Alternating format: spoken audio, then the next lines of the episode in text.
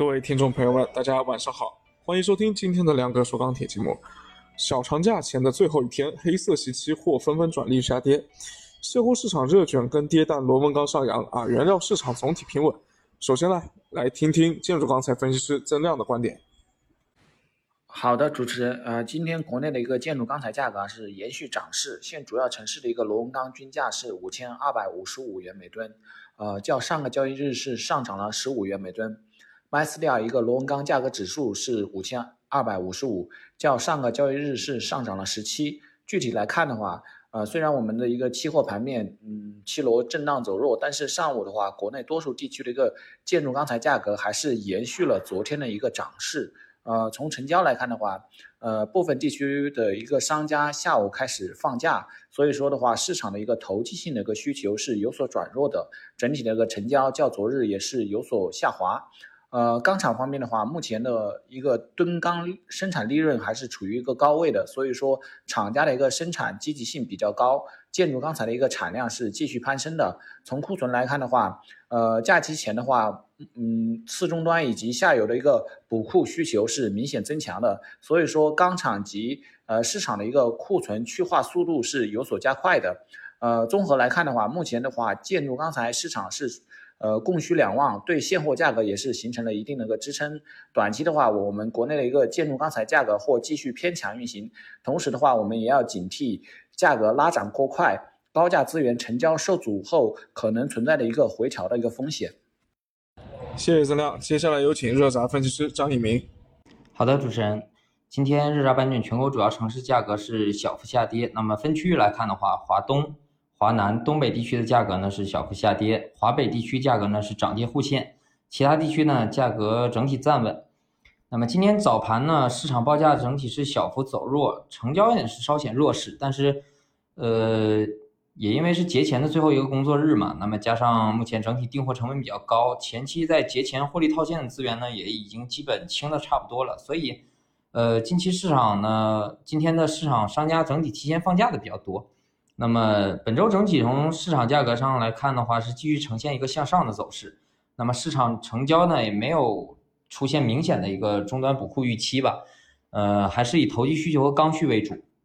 下游目前整体库存还是偏低的，那么刚需尚存，但是虽就是对这个高价的接受度不是很高。那么钢厂短期压力不大，利润也很大。那么整体市场库存压力不大的情况下呢，供需矛盾还不是特别明显。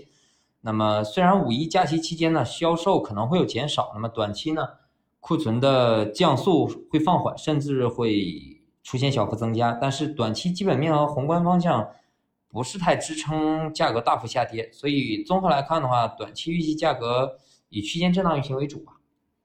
谢谢一鸣。成品材市场尽管今天有涨有跌啊，但是短期分析师并不看跌。原材料市场首先有请铁矿石分析师张晶晶。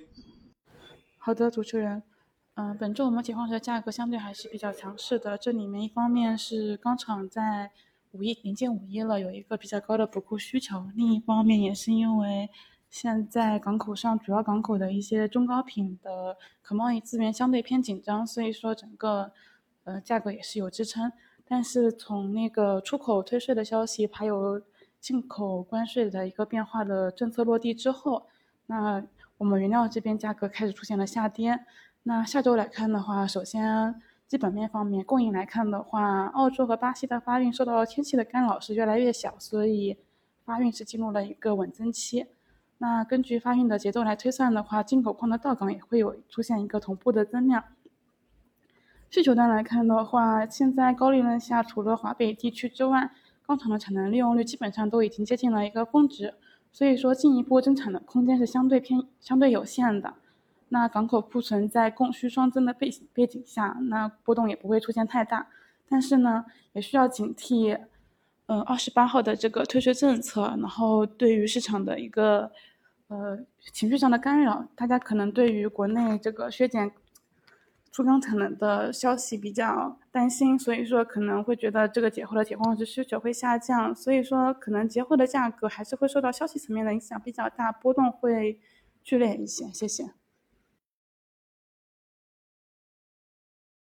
谢谢晶晶。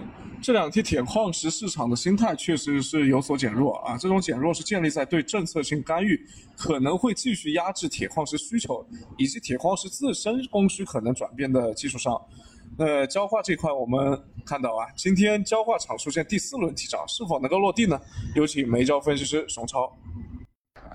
好的，主持人，那我们再说一下双焦市场的一个情况啊。那么今天的话，焦化厂也是借着这个长假。之前啊，开始提了这个第四轮的一个上涨，那么计划是二号再涨一百块钱每吨啊。那么短期来看的话，就是焦炭还是由于这个供应的问题，库存比较低，那么市场上现在还是比较缺货的啊。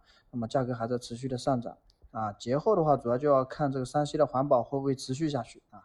如果说山西的环保持续下去，限产的话，焦炭供应一直这么紧张的话，那么预计节后还会有继续上涨的这个空间啊。如果说节后山西环保，啊，复产了啊，就是焦化厂这边的供应开始恢复的话，那么可能往上空间就比较小了啊，所以短期来看的话，还是依赖于这个政策的一个变化啊啊，近近期的一个价格还是依然是偏强运行的啊，因为目前市场上需求还不错，而且库存呢还在继续下降啊啊，焦煤这边的话，就短期可能也会是偏强运行为主吧。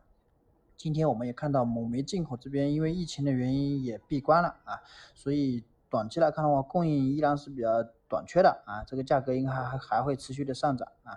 那么节后的话，我们目前来看，双焦的一个价格行情应该还是偏震震荡偏强为主的。好的，谢谢各位。昨天啊，我们首席分析师汪总也是照例召开了月度市场分析的线上会议。今天网页上已经可以看到他他的文章了。总体来看呢，汪总也认为五月份的市场可能还是以涨为主。首先，因为五月份的消费还有支撑力啊。其次，有一点和往年非常不同的就是，今年控产量这一块啊是第一次，也是来真格的。钢协在二十七日的会议上也表示说，要充分认识国家提出的粗钢产量同比下降的重要意义，包括近期进出口关税的调整。所以，五月份存在钢厂利润进一步扩大的这么一个可能性啊。汪总也表示，可以积极。布局这个逢高空铁矿石的这么一个策略。另外呢，要和大家说的是，今天是亮哥说钢铁这档改版前啊最后一期日更节目了。改版之后呢，虽然大家不能听听听不能天天听到亮哥的声音啊，但是几位分析师的日度分析应该会在后面某一时期啊以新的面貌和大家见面。那亮哥也会有更多的时间为大家带来一些有深度的内容啊，以后我们可能就是每周见了，敬请期待吧。